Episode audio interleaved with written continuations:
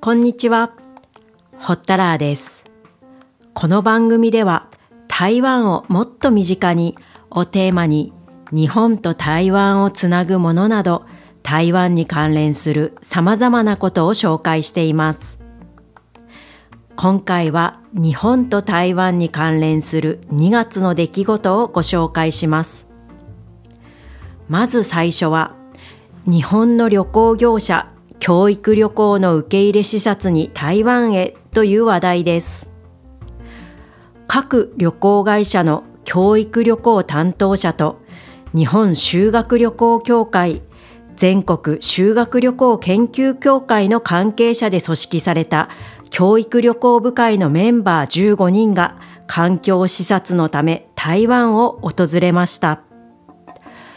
これは一般社団法人日本旅行業協会 JATA が派遣したものです。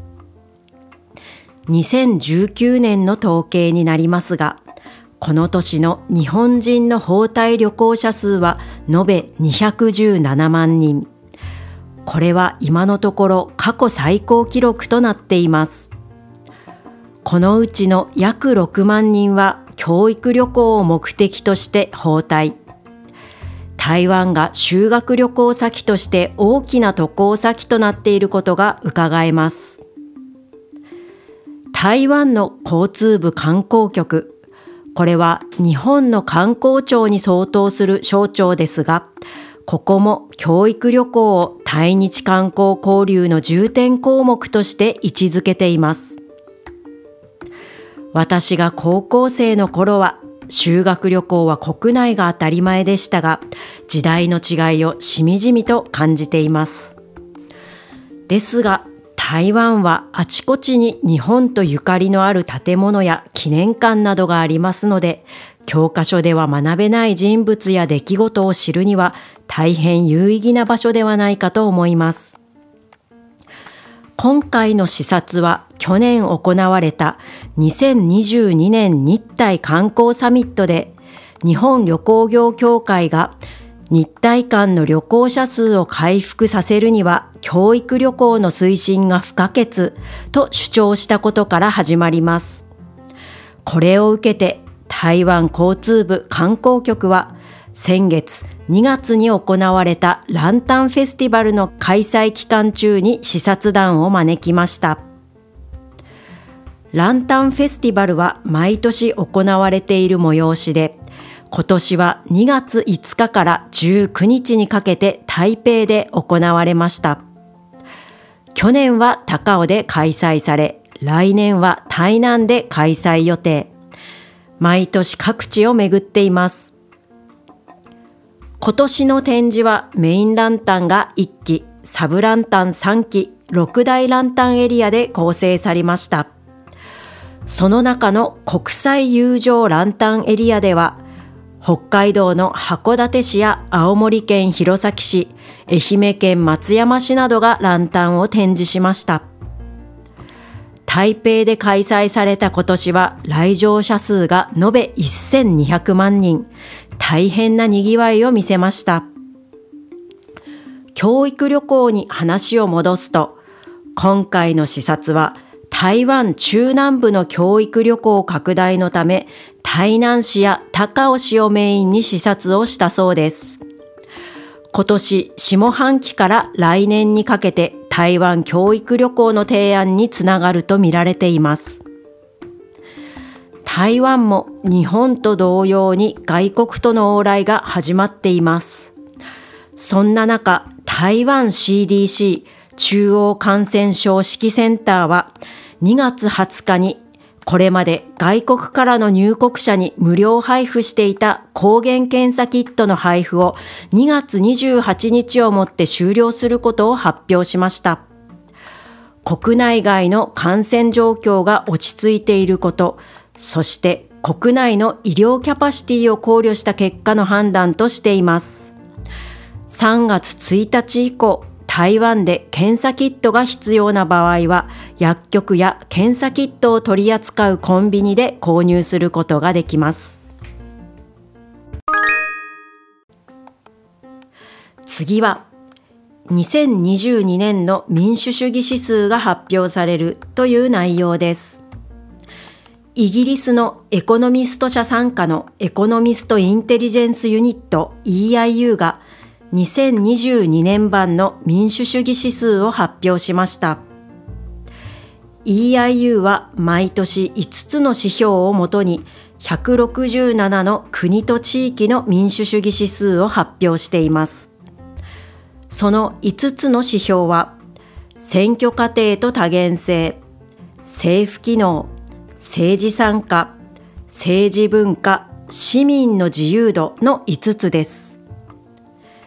2022年の民主主義指数では台湾が10位に位置しています。台湾以外の上位10カ国はノルウェー、ニュージーランド、アイスランド、スウェーデン、フィンランド、デンマーク、スイス、アイルランド、オランダの順でした。日本は16位でした。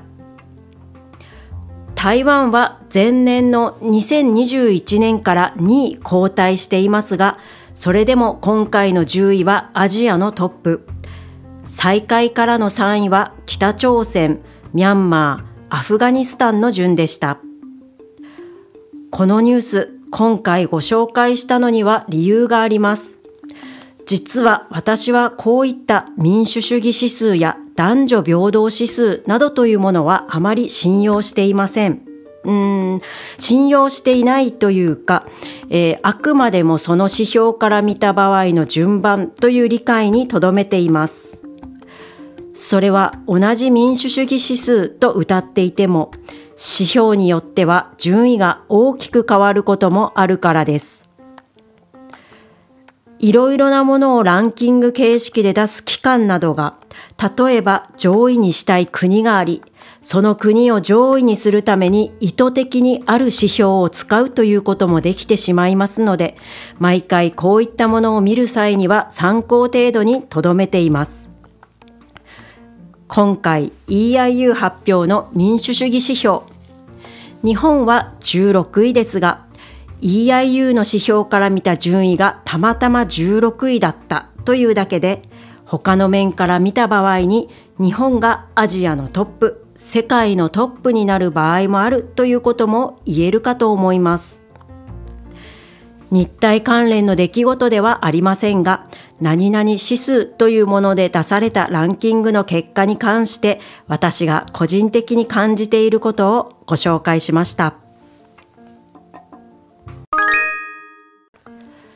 最後の話題は台湾産アテモヤアイスが日本へという内容です。日本の内閣に相当する台湾行政院の農業委員会食料所は2月8日、高級果物として知られるアテモヤの加工品を PR する記者会見を台北市内で開きました。アテモヤとはどのような果物かというと、お釈迦様の釈迦に頭と書く釈迦糖という果物と、チェリモヤという果物を掛け合わせてできたものです。釈迦糖もチェリモヤも原産国は中南米ですので、日本ではあまり馴染みのない果物かもしれません。台湾のアテモヤは、台東やカレンなど台湾東部を中心に栽培されていて、12月から3月が時期とされています。台湾では、フェニックスの鳳凰の鳳という漢字に果物の梨、お釈迦様の釈迦と書きます。鳳凰の鳳と梨という漢字で台湾ではパイナップルを表します。パイナップルケーキのパッケージには大抵鳳凰の方に梨と書いてあります。鳳凰の梨のお釈迦様と書くあてもや、これだけで高貴な感じがしますが、名前にパイナップルとつくように、口に入れるとパイナップルの風味を感じます。このあてもや、とにかく甘いんです。チェリモヤを食べたことはないのですが、アテモヤの元になっているシャカトウもとても甘いので、その甘さをしっかりと受け継いでいます。食感は日本でいうと熟した柿に似ていて、しっとりねっとりとした食感です。このあてもやですが、北海道富良野市産の牛乳と組み合わせたアイスが開発され、3月7日から4日間の日程で開催されるフーデックスジャパン2023に出展される予定です。去年、台湾産の冷凍あてもやが日本でも購入できるようになりました。カットされたあてもやが真空パックになっていて、私も買って食べてみました。冷凍なので仕方はないのですが、果肉が茶色になってしまっていて、まずはじめに見た目が美味しそうではないと感じました。その時にお菓子などの加工品にしないとこのまま売るのは難しいなと感じたのですが、今回ミルクアイスに形を変えて登場しました。この珍しいあてもやがなぜ日本にやってきたかというと、2021年おととし9月に中国が台湾産アテモヤやシャカトウを禁輸したことから始まります。以来、台湾政府は国内の販路拡大や海外への輸出強化を図り、加工品開発による海外市場の開拓にも力を入れています。